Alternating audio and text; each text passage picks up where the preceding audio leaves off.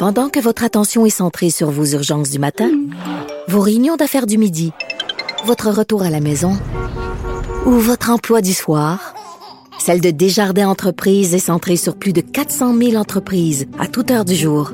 Grâce à notre connaissance des secteurs d'activité et à notre accompagnement spécialisé, nous aidons les entrepreneurs à relever chaque défi pour qu'ils puissent rester centrés sur ce qui compte, le développement de leur entreprise.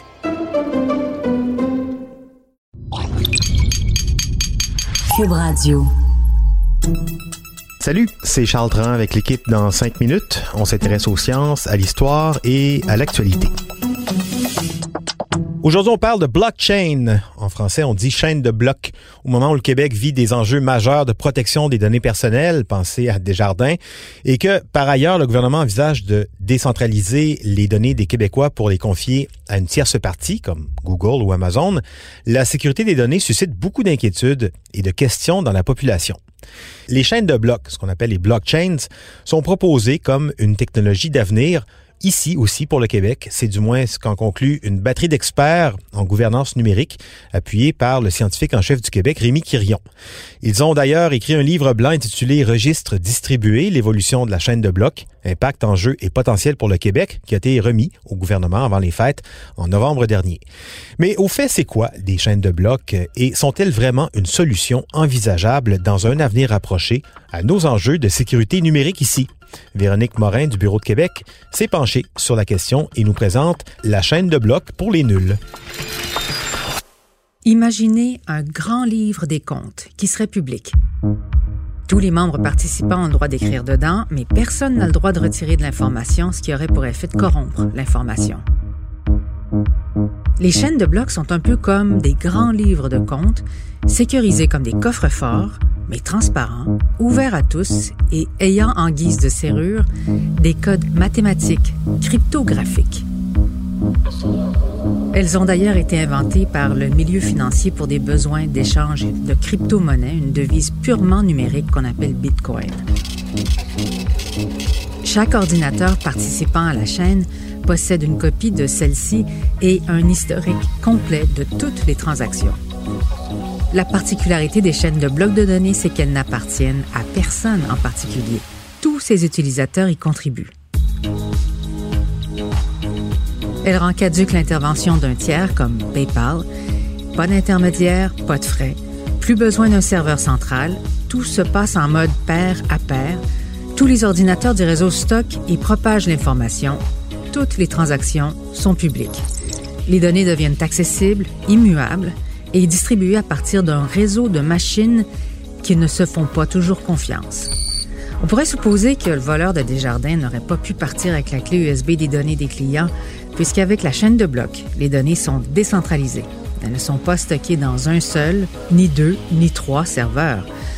Non, les informations des chaînes de blocs sont entre les mains de chacun qui y contribue, mais codées d'une telle manière que personne ne peut voir les données de l'autre. Chaque manipulation de données est également unique puisqu'elle comporte une date, l'heure, la seconde, le millième de seconde spécifique à chaque modification, dépôt ou échange. C'est pour ça qu'on les appelle des registres de données. Devant tous les enjeux qu'on vit au niveau de la cybersécurité actuellement, le risque qu'on court comme citoyen de voir nos données s'éparpiller, vous savez comment on est actuellement pris. Vos données, mes données sont réparpillées, sont éparpillées dans un grand nombre de fournisseurs, publics, privés. Et euh, ces, ces données-là, centralisées, peu importe la façon dont on va les centraliser, demeurent un élément d'attraction majeur pour les pirates, ceux qui veulent s'en emparer pour pouvoir tirer des bénéfices économiques de ça. Lui, c'est Jean-François Gauthier, le président directeur général de l'Institut de la gouvernance numérique. Son organisme a initié la mise en œuvre du rapport sur les chaînes de blocs qui a été remis au gouvernement parce qu'il croit qu'il s'agit de l'approche de l'avenir pour assurer la sécurité des données des Québécois. L'Estonie l'a instauré pour gérer les titres de propriété il y a maintenant dix ans et aujourd'hui il est envisagé comme mode de scrutin électronique sécurisé. L'exemple de l'Estonie a fasciné plusieurs grands pays qui s'affairent actuellement à développer rapidement la technologie pour l'appliquer à de multiples services transactionnels publics et privés qui nécessitent la manipulation de données de façon la plus sécuritaire possible dans des domaines aussi variés que l'assurance, la taxation, la manipulation de données médicales, les banques de sang, bref, les possibilités sont multiples et la progression de la technologie est fulgurante, tellement que depuis 2018, il se crée une nouvelle application de chaîne de blocs à chaque jour. On voit présentement, c'est par exemple euh, pour euh, faire des dons sanguins. Donc... Zhang est professeur à l'École de technologie supérieure de Montréal et co-auteur du rapport de l'Institut de la gouvernance numérique sur les chaînes de blocs au Québec.